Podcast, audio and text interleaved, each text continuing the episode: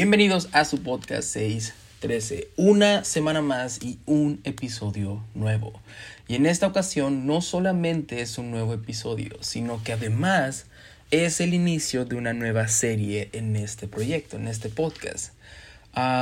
Yeah, yo también pensé que esto solamente iba a ser un episodio con este, con este tema del cual hablaremos hoy, pero, pero Dios tenía otros planes. Porque así siempre pasa, ¿no? Los planes de Dios, los planes de Dios que llegan a, entre comillas, interrumpir los planes que tenemos, porque, porque yo sé los planes que tengo para ustedes. ¿Te acuerdas de ese versículo? Y bueno, la semana pasada no pude sacar el episodio porque me enfermé y no tenía voz, literalmente. Estuve enfermo y después de estar enfermo el fin de semana también estuve como forzando mucho la garganta hasta quedarme sin voz.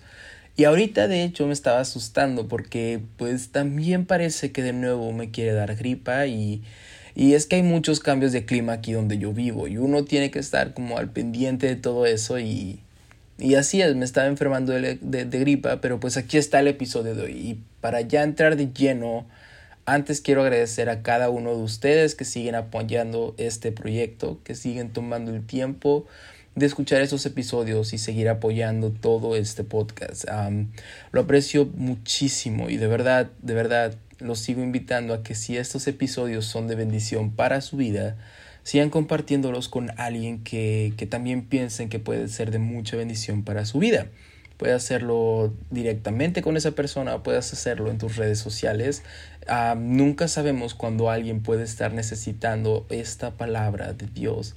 Y de verdad, gracias a todos y a cada uno por sus comentarios, porque siguen llegando mensajes semana tras semana de cuánto ha sido tocado una persona o cuánto ha sido uh, no sé, tocado por otro episodio y al final de todo esto se trata de que Dios sea quien hable y que sea Dios quien sea glorificado. Así que gracias por hacer esto posible y para no tomar más tiempo, porque espero que no sea tan largo como se mira en las notas, aquí comenzamos con el episodio número 13 de la tercera temporada. Perdimos, parte 1. Renuncio al llamado.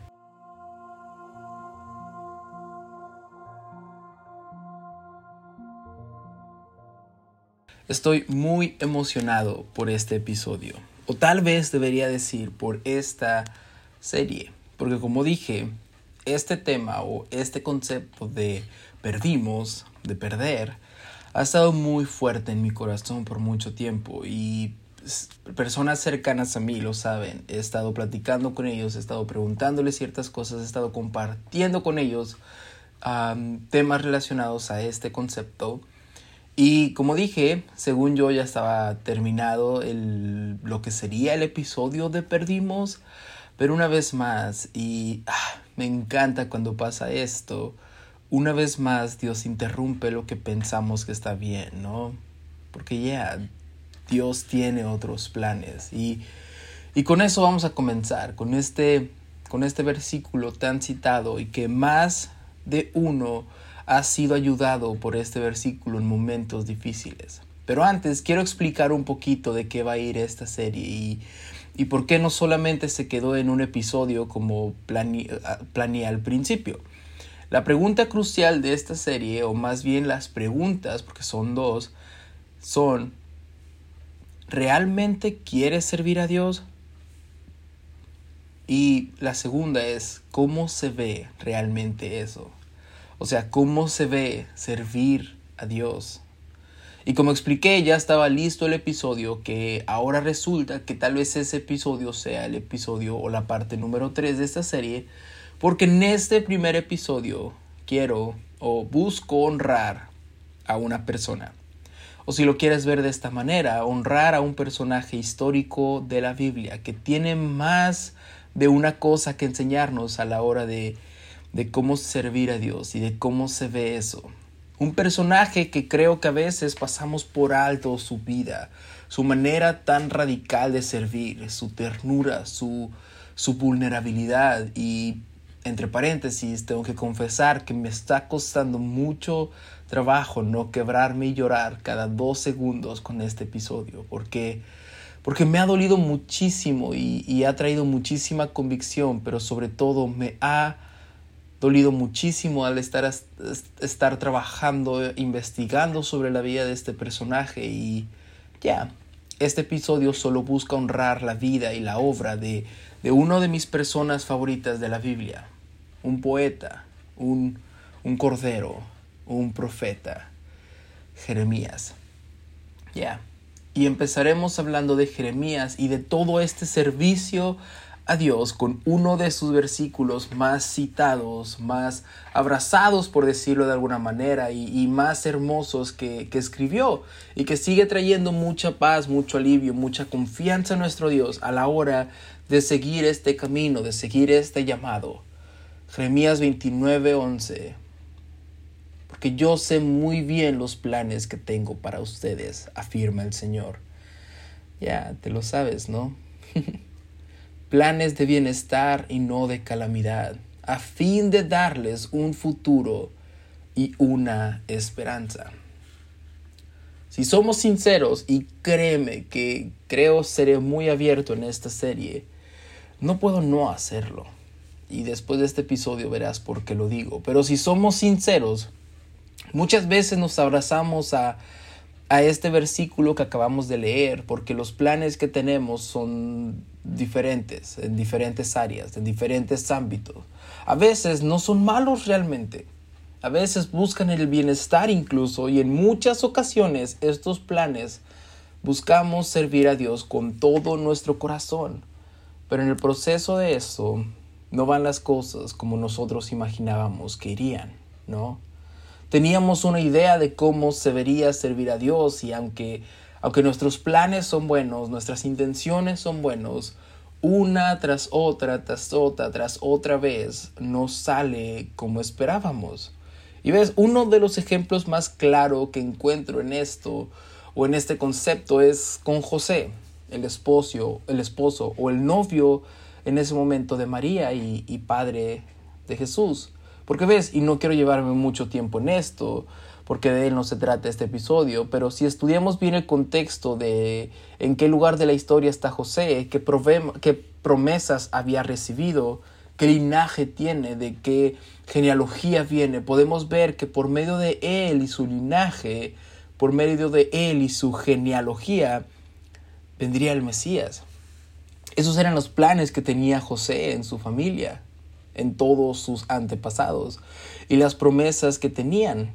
Y conocemos la historia, de cierta manera, pues sí, por medio de él vino el Mesías, porque, porque eternalmente hablando, él fue el Padre de Jesús, pero estoy seguro que no era lo que él imaginaba. ¿Por qué digo que estoy seguro? Porque cuando se entera de que María está embarazada, pero que no es de él, ah, planeó dejarla y la amaba tanto que había hecho todo un plan para dejarla, pero dejarla en secreto, para no causarle vergüenza con el pueblo, porque porque no era lo que él esperaba. No eran los planes que él tenía, hasta que llega un ángel y le da un mensaje del cielo diciéndole, hey, no, ¿sabes qué? Quédate con María, todo lo que dice es cierto, tú, tú solamente confía. Y, y José, que a veces creo que nunca se le da tanto crédito, José termina, a pesar de cómo se ven las cosas y a pesar de cómo no hay seguridad, termina quedándose y creyendo en el plan de Dios. Porque muchas veces, muchas veces de eso se trata, seguir el plan de Dios en nuestra vida, de quedarse, de quedarse aún en medio de la incertidumbre, de quedarse aún en medio de algo que no esperábamos que fuera así, aun cuando nuestros planes o nuestras ideas de cómo serían las cosas, pues fuera todo cambiado. Y cambiadas por algo que de principio no hacía mucho sentido. Pero es, pero es aquí donde entra este versículo que leímos al principio. Porque yo sé muy bien los planes que tengo para ustedes, afirma el Señor. Planes de bienestar y no de calamidad, a fin de darles un futuro y una esperanza. Un futuro y una esperanza, planes que tiene para nosotros. Todo eso se escucha muy bien, ¿no? Todo esto es alentador, todo esto es hermoso. Como dije, todo esto nos ayuda a abrazarnos a esa fe, a esa esperanza de que todo al final obra para bien y que todo va a estar bien. Pero a veces, solo a veces, solo nos enfocamos en este versículo y podemos ignorar o pasar por alto la vida del hombre que escribió estas líneas, porque se escuchan muy lindas y es una promesa del Señor para nuestra vida muy importante, pero pero debemos conocer el trasfondo y, y este episodio, más que ser un estudio o una revelación, simplemente busca honrar la vida de este escritor, de este profeta, Jeremías, y asimismo busca entender cómo se mira el verdadero servicio a Dios, cómo se mira ser un verdadero seguidor de Jesús, seguidor de su llamado, seguidor de los planes que Él tiene para nosotros. Y para comenzar tenemos que entender quién es Jeremías. Jeremías es un profeta mayor, así como Isaías, Ezequiel, entre otros. Jeremías, en contraste con el versículo que leímos en su libro, realmente vive una vida muy trágica. Es el libro más largo del Viejo Testamento. En cuanto a tiempo, podemos decir que abarca aproximadamente unos 40 años de historia. Y, y esta es una nota para para toda esta serie. Fue muy difícil tratar de terminar en buena nota estos episodios. Fue muy difícil tratar de, de buscar terminar en algo alentador.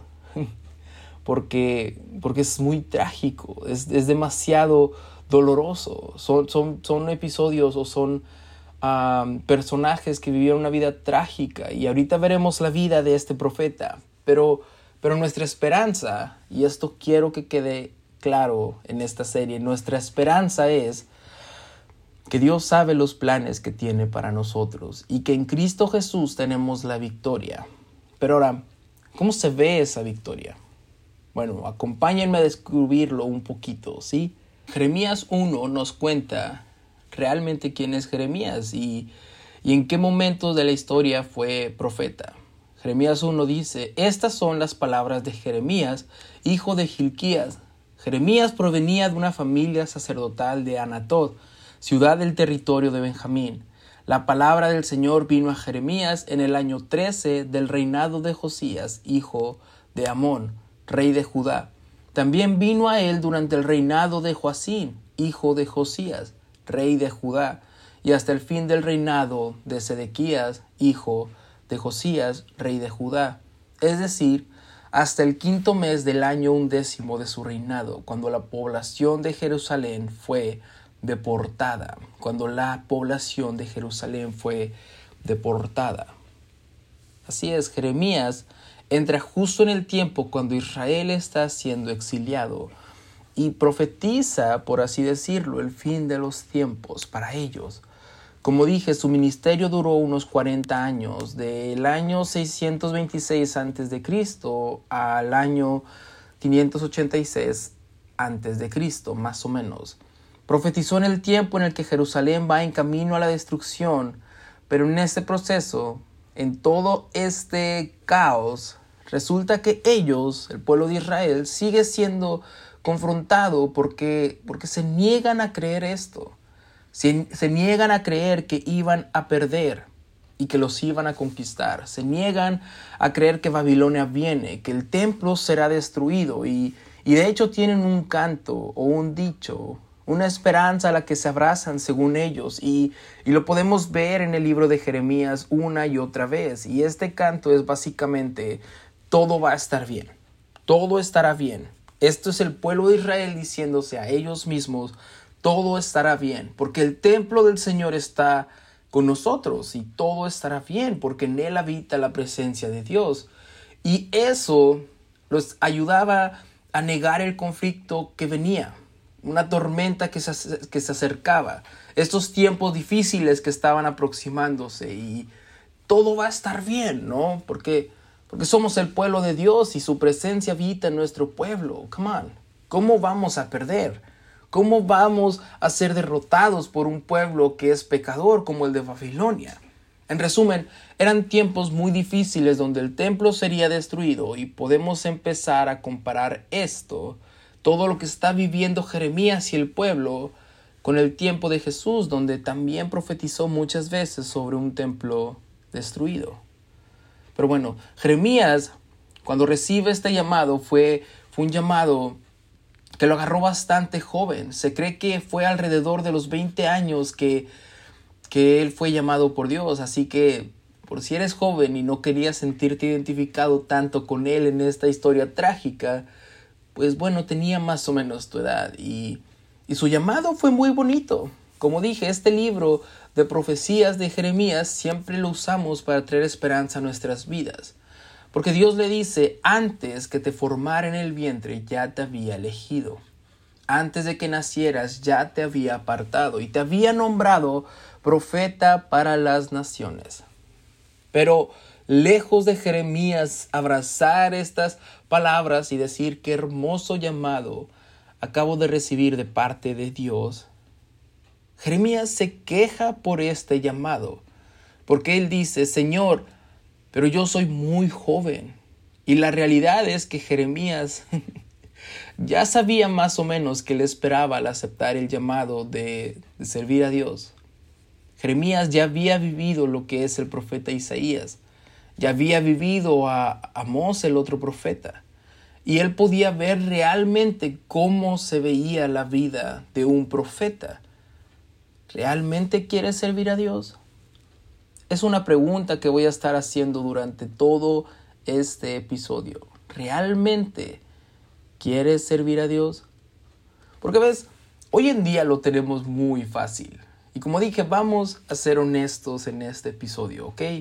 Hoy en día podemos ver personas que publican y publican y publican su ministerio y las cosas que hacen por Dios y a veces lo maquillan con, no, no, no, no, no, todo es para la gloria de Dios, todo es para su nombre, yo solamente soy un vaso y realmente lo único que a veces están haciendo es presumir y hacer notar todo lo que ellos hacen por Dios en lugar de realmente ir y derramarse por Dios sin, sin buscar la gloria, sin buscar los focos, sin buscar que sean reconocidos. Y Jeremías era alguien entregado a Dios y aún así se quejaba de su llamado porque sabía cómo iba a ser.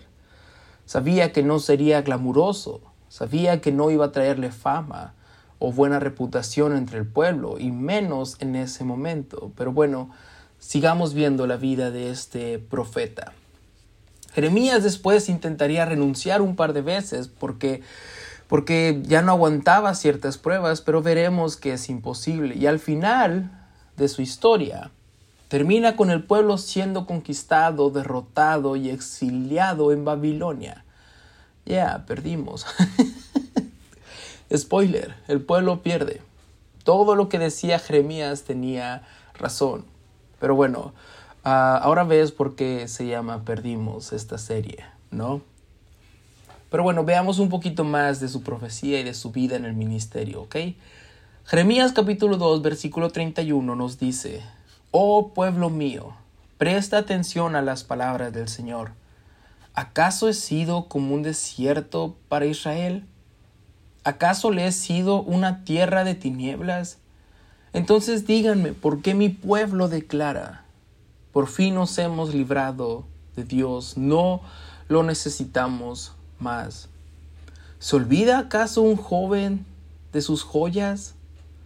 ¿O una recién casada de su vestido de bodas? Sin embargo, año tras año mi pueblo se ha olvidado de mí. Ouch. Se siente el dolor de Dios en estas palabras, ¿no? Lo quebrantado que está su corazón con su pueblo que se ha olvidado de él. Después de todo lo que ha hecho Él por ellos y el amor que ha tenido con ellos, se han olvidado de su Dios, se han ido en busca de otro amor. Pero bueno es que eso ya quedó en el pasado y ahora todos seguimos y amamos a Dios, ¿verdad? No nos parecemos a, a ese pueblo. bueno, este era un tema recurrente en las profecías de Jeremías al pueblo de Jerusalén.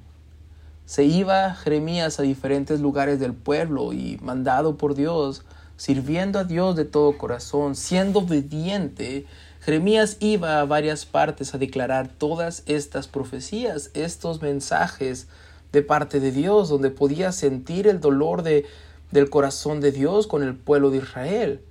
Se paraba en medio de todos y hablaba la palabra de Dios. Algunos dicen que era parecido a una predicación, pero otros dicen que era más como recitar una poesía que estaba siendo ah, recibida en su corazón y declarada por sus labios. ¿No? Se paraba en medio de todos y era el tema recurrente que tiene, es que Dios es, es su esposo de Israel, pero tiene una mujer infiel. Y el dolor de este esposo lo tiene tanto a Dios como a Jeremías con el corazón roto. Porque ves, Jeremías no iba gritando, condenando al pueblo. Jeremías más bien iba llorando y suplicando que se arrepintieran. Hay una gran diferencia en eso. Lloraba y decía, hey, nuestro esposo ha sido fiel siempre. Nos sacó de Egipto, nos ha cuidado y hemos sido infieles. El pueblo se había entregado a la idolatría. Iban y seguían y servían a otros dioses, imitaban a los paganos y a los otros reinos, y también eran demasiado injustos. Se habían olvidado del amor a su prójimo y los hacían menos, los pisoteaban.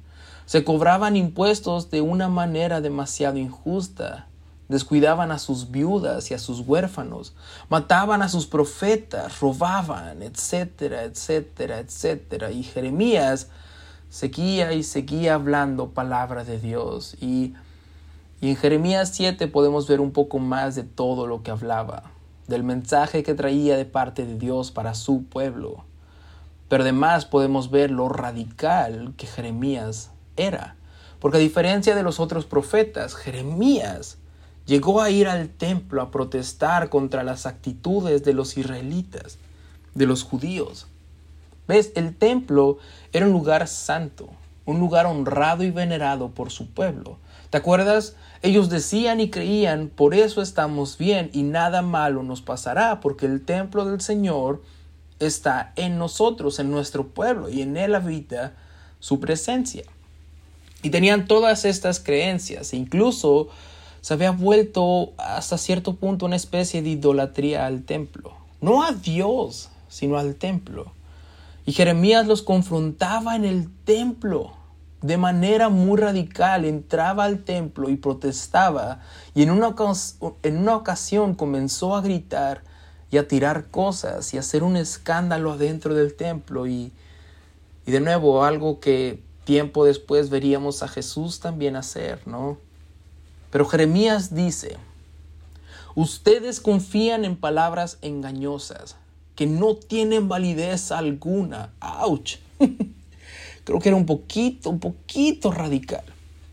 Roban, matan, cometen adulterio, juran en falso, queman incienso a Baal, siguen a otros dioses que jamás conocieron, y vienen y se presentan ante mí en esta casa que lleva mi nombre, y todavía dicen, estamos a salvo, para luego seguir cometiendo todas estas abominaciones.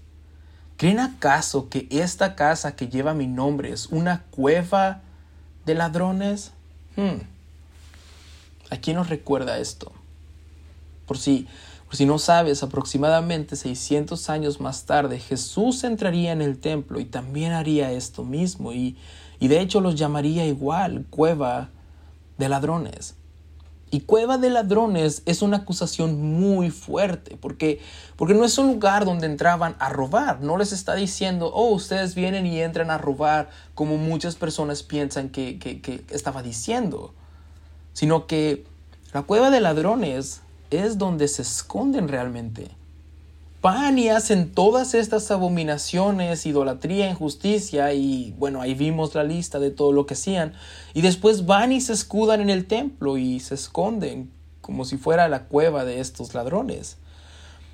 Y todavía dicen, ya, nada malo nos puede pasar porque el templo del Señor está con nosotros. Lo mismo que hacía Jesús en sus días. ¡Ey! Están usando de nuevo el templo como un escudo para sus vidas pecaminosas. ¿Se acuerdan de aquel profeta que les advirtió, Jeremías? ya, están haciendo lo mismo. Porque ves, el profeta o los profetas de Dios siempre llaman a la integridad de la adoración y la justicia. Adoren a Dios con todas sus fuerzas y amen a su prójimo como a ustedes mismos. Jesús y Jeremías haciendo prácticamente lo mismo. Jesús y Jeremías. Jeremías haciendo prácticamente lo mismo. Jeremías no solamente habla de Jesús, sino que Jeremías termina haciendo muchas cosas que tiempo después Jesús imitaría. Aunque si hablamos espiritualmente, podríamos decir que fue al revés. Jeremías terminó imitando muchas cosas que Jesús hizo. Hmm. Dejo esto por aquí para después hablarlo en el episodio final de esta temporada, ¿sí? Pero bueno, sigamos con Jeremías, con la historia de este profeta. Jeremías era un siervo radical de Dios y uno de los sobrenombres por los que más se le conoce a este profeta es el profeta llorón. A Jeremías se le conoce como el profeta llorón y a veces tendemos a ver esto más como algo malo, como, como un motivo de, de burla. Y este es en parte el propósito de este episodio, realmente honrar y explicar la vida de un hombre que dio todo por enseñarnos cómo se vive sirviendo al Señor.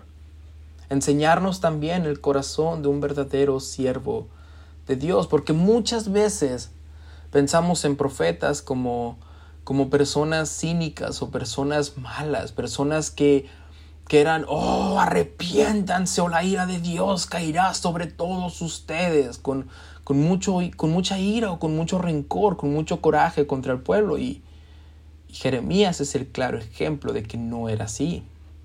Un profeta verdadero, un seguidor de Dios verdadero, un siervo de Dios verdadero, realmente tiene un corazón tierno y quebrantado. Los profetas verdaderos tienen un corazón tierno y quebrantado, porque esa es la única manera de canalizar el corazón de Dios. Y lo voy a repetir una vez más. Los profetas verdaderos tienen un corazón tierno y quebrantado, porque esa es la única manera de canalizar el corazón de Dios. Y Jeremías lo mostraba una y otra y otra vez. Tanto que algo que hace único y especial al libro de Jeremías es que muchas veces en su libro es muy difícil diferenciar cuando Dios es quien está hablando a su pueblo o cuando es Jeremías el que está hablando. La voz de Dios y la voz de Jeremías se hicieron una. Y podríamos decirlo de esta manera. Podríamos decir que Jeremías pasó tanto tiempo con Dios que se le pegó su acento. Ya. Y la pregunta para nosotros es, ¿cuánto tiempo pasamos hoy con Dios? Servimos a Dios y lo hacemos, lo hacemos bien, pero pero tenemos el acento de Dios. ¿Cuánto tiempo pasamos hoy en día con Dios? ¿Tenemos el corazón de Dios para con las personas? Porque ves, el corazón de Dios no solamente es un corazón que ama y que tiene misericordia. Creo que podríamos describirlo mejor como que el corazón de Dios es un corazón expuesto, un corazón que se arranca del pecho y se entrega por amor a otros, como Jeremías lo hizo. Como dije, quiso renunciar, pero no lo hizo. Es difícil diferenciar quién está hablando y, y creo que esa es la meta al final del día. Estar tan conectado con Dios que sea difícil saber quién está hablando. Jeremías estaba tan conectado que aunque Jeremías estaba hablando, estaba hablando con una autoridad que no venía de parte de él. Su corazón estaba tan empapado del Espíritu que cuando Jeremías hablaba, hablaba como Dios. Hoy en día, con todo pasando a nuestro alrededor, con todas las rutinas, con todas esas voces sonando en nuestras vidas, esta vez es difícil identificar la voz de Dios, pero, pero me encanta cómo lo dice un teólogo pentecostal, porque una vez estaba en, unas preguntas y respuestas y le preguntaron, ¿cómo sabes cuando es la voz de Dios la que te está hablando? ¿Cómo sabes que no es tu propia voz? Y él respondió, porque es una voz que siempre, pero siempre quebranta mi corazón. Ah, creo que tiene mucha razón, ¿no? Porque para estar así de conectado con Dios, no podemos tener el corazón duro. Un verdadero siervo de Dios tiene el corazón tierno y quebrantado. Dios en ningún momento en toda esa historia, ni en ninguna otra historia, ni a lo largo de la historia de la humanidad, disfruta de la destrucción de su pueblo.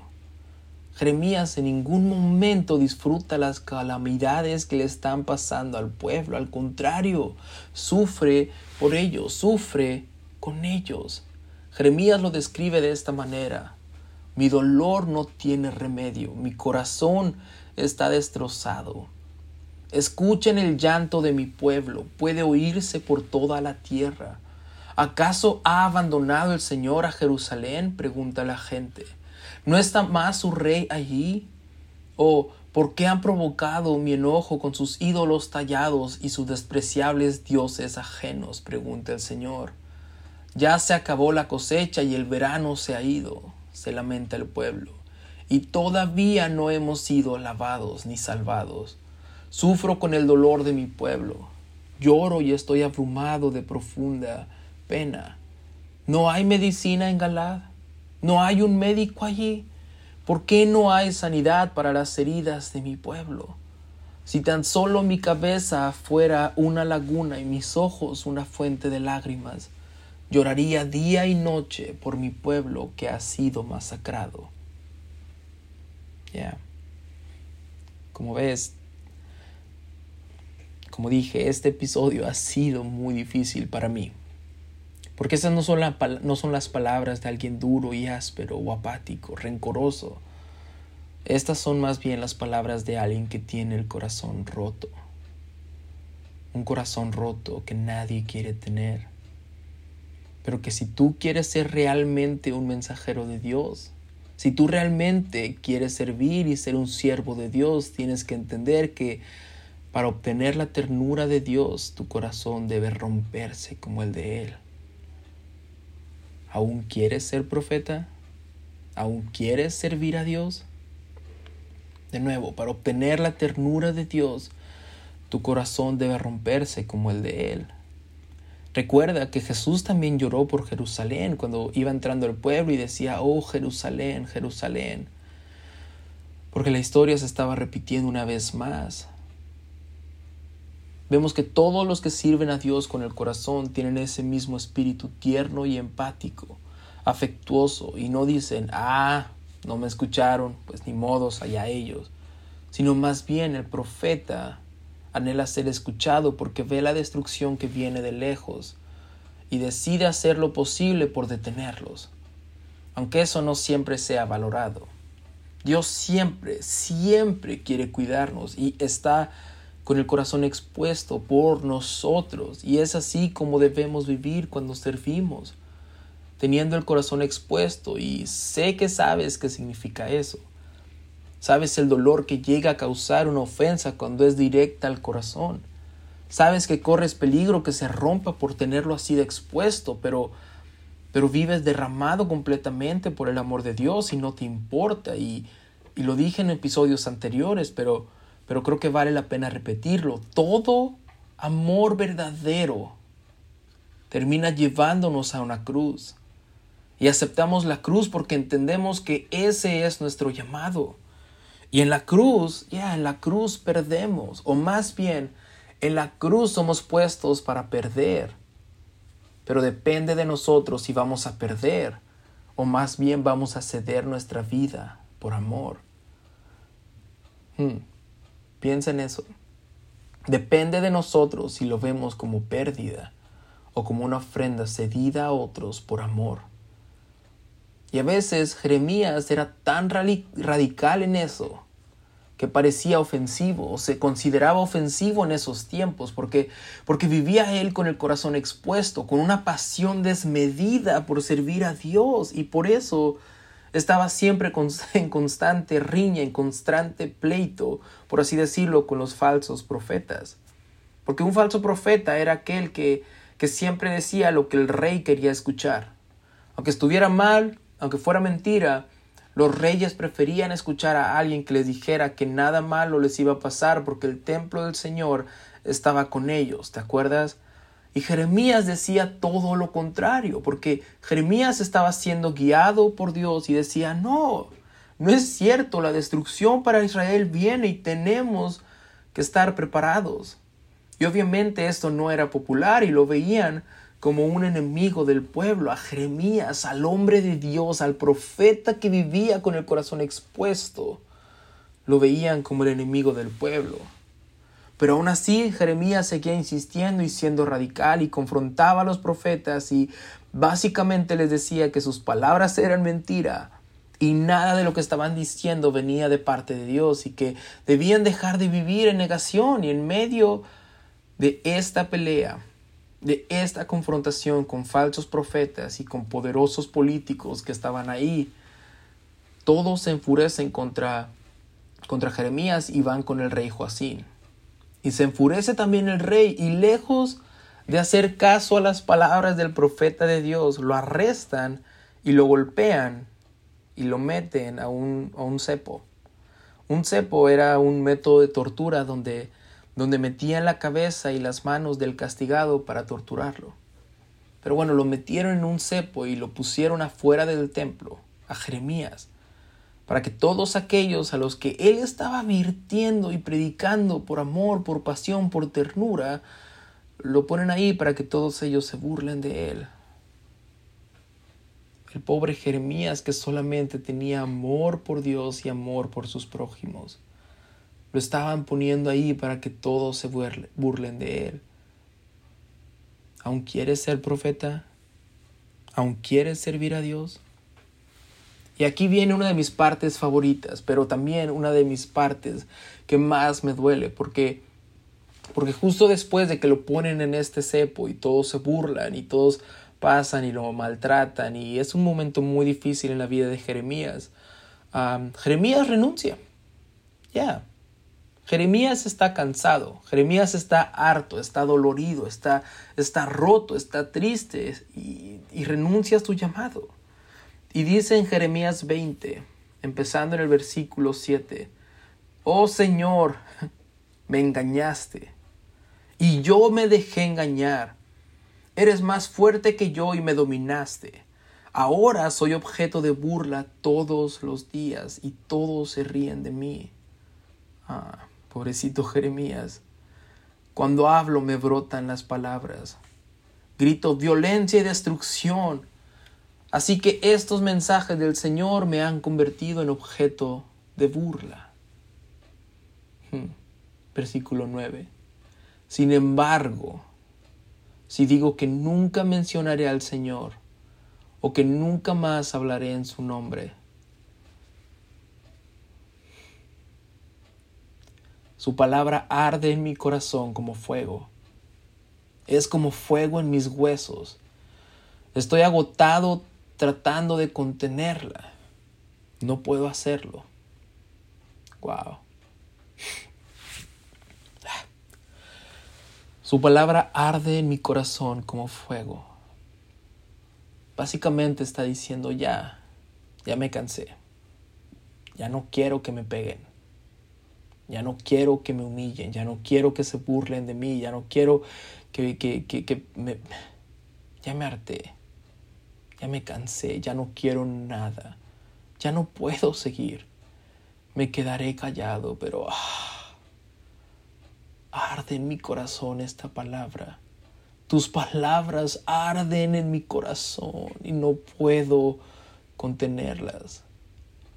Porque cuando sientes el llamado real de servir a Dios es algo que no puedes contener. Y, y si te soy sincero, te soy completamente honesto, así pasó o así comenzó este podcast. Al principio recibí un llamado y sentía que era de parte de Dios y, y comencé a hacerlo, comencé a crear este podcast y de repente, empezando, recibí un montón de burlas un montón de comentarios. Otro podcast cristiano, hay muchos podcasts. ¿Cuántos, cuántos lo van a escuchar? ¿Dos? ¿Tú te crees digno y capaz de compartir la palabra de Dios? Y comentarios que ni siquiera puedo decir en el podcast. Fue, fue muy difícil y así fue por mucho tiempo. Y más cosas que, que a veces las personas ya pueden ser muy crueles y, y para nada, para nada me estoy comparando con Jeremías, porque él sí sufrió y sufrió bastante. Pero quiero decir que sí llegó el punto donde yo mismo pensé, ¿sabes qué? Ya, ya no haré esto. Es mucho trabajo, estoy invirtiendo muchas horas a mi semana para esto, para un episodio, estoy pagando para que este podcast esté en las plataformas donde se pueda distribuir. Me estoy estresando, se están burlando de mí, me están diciendo cosas bien feas solo por hacer esto. Ya, renuncio. Pero su palabra ardía en mi corazón. Y sigue ardiendo en mi corazón. Y este podcast me ha ido enseñando cómo es vivir una vida derramada para el Señor. Y este episodio me está costando mucho trabajo. No sé si lo puedes notar en mi voz. Me está costando mucho trabajo grabarlo porque Jeremías, Jeremías está sufriendo muchísimo solo por servir a Dios.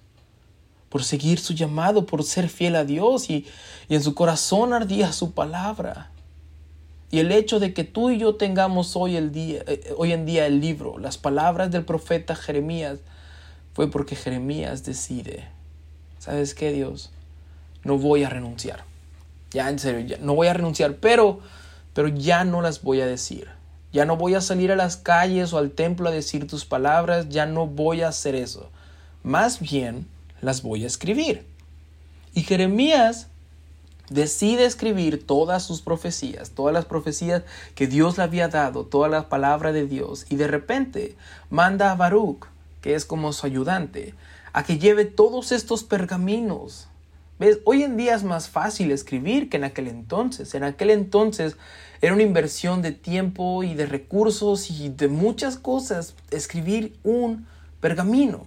Entonces Jeremías invierte un montón de su tiempo, invierte un montón de sus recursos, invierte su vida en escribir estos pergaminos que son la palabra que Dios le ha dado, que ha predicado, que ha profetizado y las manda con su ayudante Baruch a que se las dé al rey, el rey Joacín. Entonces el rey Joacín comienza a leer las palabras de Jeremías, el rey, sentado al lado de una fogata, con una navaja en la mano. Comienza a leer todo el trabajo, todo el esfuerzo, todo, todo el empeño de Jeremías, las palabras que Dios le dio a Jeremías. Y, y la Biblia nos dice que el rey Joacín leía un poco y cortaba con su navaja las hojas. Y no solamente las cortaba, sino que las echaba al fuego. Y leía un poco más y lo cortaba y al fuego. Y así hacía con cada una de las palabras de Jeremías, las que tanto le había costado escribir lo que estaba ardiendo en el corazón de Jeremías, ahora literalmente estaba ardiendo en el fuego, siendo despreciadas por el rey. Se supone que el rey era el líder, aquel que tenía que apreciar más que nadie las palabras que Dios estaba trayendo a él y a su pueblo. Pero él estaba arrojando esas palabras sin importarle nada el trabajo y el esfuerzo de Jeremías. ¿Realmente quieres ser profeta? ¿Realmente quieres servir a Dios? Un trabajo que no solo no fue valorado, sino que además fue echado al fuego. Así que Jeremías, con el corazón roto, sin fuerzas de seguir viviendo, sin fuerzas de seguir sirviendo, va con Dios y se refugia con Él y básicamente le dice, ¿ya viste? ¿Viste lo que pasó? Estás ahí, ¿verdad? Sigues conmigo, ¿verdad? Señor, ¿viste lo que el rey hizo con todo lo que escribí, con tus palabras que ardían en mi corazón? ¿Viste todo lo que pasó? Ya no puedo. Ya no. ¿Qué hago ahora, Señor? Y Dios le dice, hazlo de nuevo. Ah, ya, hazlo de nuevo. Y por eso tenemos este libro, porque este profeta siguió siendo fiel al mensaje que ardía en sus huesos, en su corazón. Quiso renunciar por el dolor de la decepción, pero el amor y la pasión por Dios siempre fueron más fuertes. Y creo que así debemos vivir, ¿no? Vivir con un amor y una pasión más fuerte que el dolor de la decepción más grande que podamos experimentar aquí en la tierra. Pero bueno, Llegamos al último año del ministerio de Jeremías. Babilonia está a punto de conquistar. Ahora Sedequías es el rey porque ya se llevaron a Joacín preso. Pero a pesar de ver todo esto, siguen creyendo que todo está bien. Y Jeremías sigue profetizando, ríndanse, ríndanse, vayan a Babilonia y ahí su vida será recompensada pero si se quedan aquí morirán por hambre o por guerra. Y entonces, a pesar de estas advertencias y a pesar de que los ya veían todo el pueblo babilónico conquistándolos, se enojan estos falsos profetas, los funcionarios y los, las personas importantes en, en Jerusalén. Y en Jeremías 38 nos dice, entonces los funcionarios fueron a ver al rey y le dijeron, Señor, este hombre debe morir. Esta forma de hablar desmoralizará a los pocos hombres de guerra que nos quedan, al igual que a todo el pueblo. Este hombre, hablando de Jeremías, es un traidor. El rey Sedequías estuvo de acuerdo. Yo no puedo seguir este episodio. El rey Sedequías estuvo de acuerdo y dijo, está bien, hagan lo que quieran no los puedo detener. Así que los funcionarios, funcionarios sacaron a Jeremías de la celda y lo bajaron con sogas a una cisterna vacía en el patio de la cárcel que, le pertenecía a Malquías, miembro de la familia real. La cisterna no tenía agua, pero Jeremías se hundió en una espesa capa de barro que había en el fondo. a pesar de todo lo que hemos leído, este, este aquí es el momento más bajo en la vida de Jeremías, del siervo de Dios, del profeta de Israel. Ahí está, abandonado, en una cisterna, hundiéndose en lo más profundo, en un lodo. Pero sus amigos terminan rescatándolo y de nuevo Jeremías viene a ser un tipo y figura de lo que Jesús haría bajando a la tumba y resucitando. Jeremías lo hacía simbólicamente, pero, pero este es un momento más bajo, ¿no? ¿Te imaginas? Sirviendo a Dios toda su vida, vez tras vez tras vez haciendo caso de la voz de Dios, siendo fiel, y termina en el fondo de un pozo lleno de barro hundiéndose.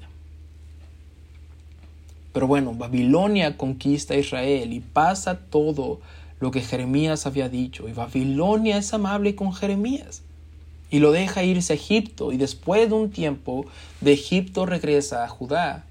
Y sí, esta es la vida de Jeremías. Me gustaría decirte, ya, y todo fue bueno después de ahí para Jeremías, pero la verdad es que no. Fue una vida bastante trágica, ¿no? Pero una vez más, una vez más, una vez más, Jeremías. Jeremías nos enseña cómo es vivir para Dios, cómo es vivir entregado a Dios.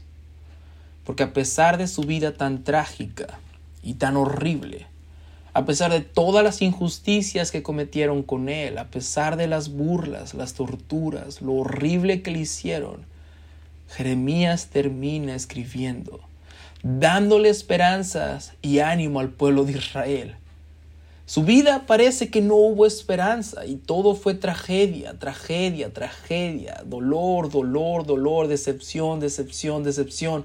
Pero termina él, ya, Jeremías, el hombre del cual hemos estado hablando todo este episodio, el siervo de Dios que fue despreciado una y otra y otra vez y la siguiente vez peor que la anterior y así sucesivamente. Jeremías termina mandándole una carta a los exiliados en Babilonia y les dice esto. esto dice el Señor de los ejércitos celestiales, Dios de Israel, a los cautivos que él desterró de Jerusalén a Babilonia. Edifiquen casas y hagan planes para quedarse. Planten huertos y coman del fruto que produzcan. Cásense y tengan hijos. Luego encuentren esposos y esposas para ellos, para que tengan muchos nietos.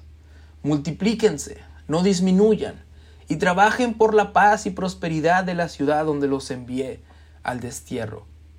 Pidan al Señor por la ciudad, porque del bienestar de la ciudad dependerá el bienestar de ustedes. Y sigue diciendo, esto dice el Señor.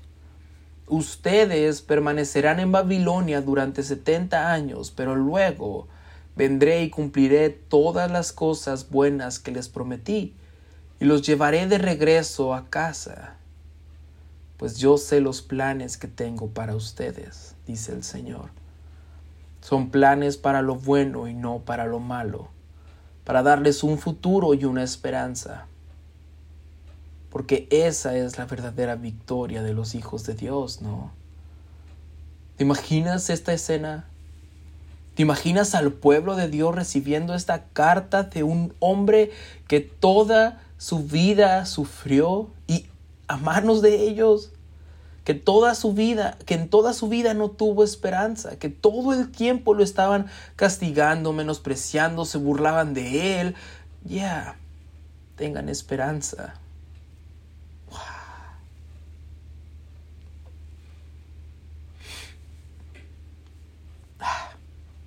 Tengan esperanza porque los planes de Dios son mejores. Jeremías les estaba diciendo, tengan esperanza porque los planes de Dios son mejores. Son planes para lo bueno y no para lo malo, para darles un futuro y una esperanza, una esperanza, una esperanza.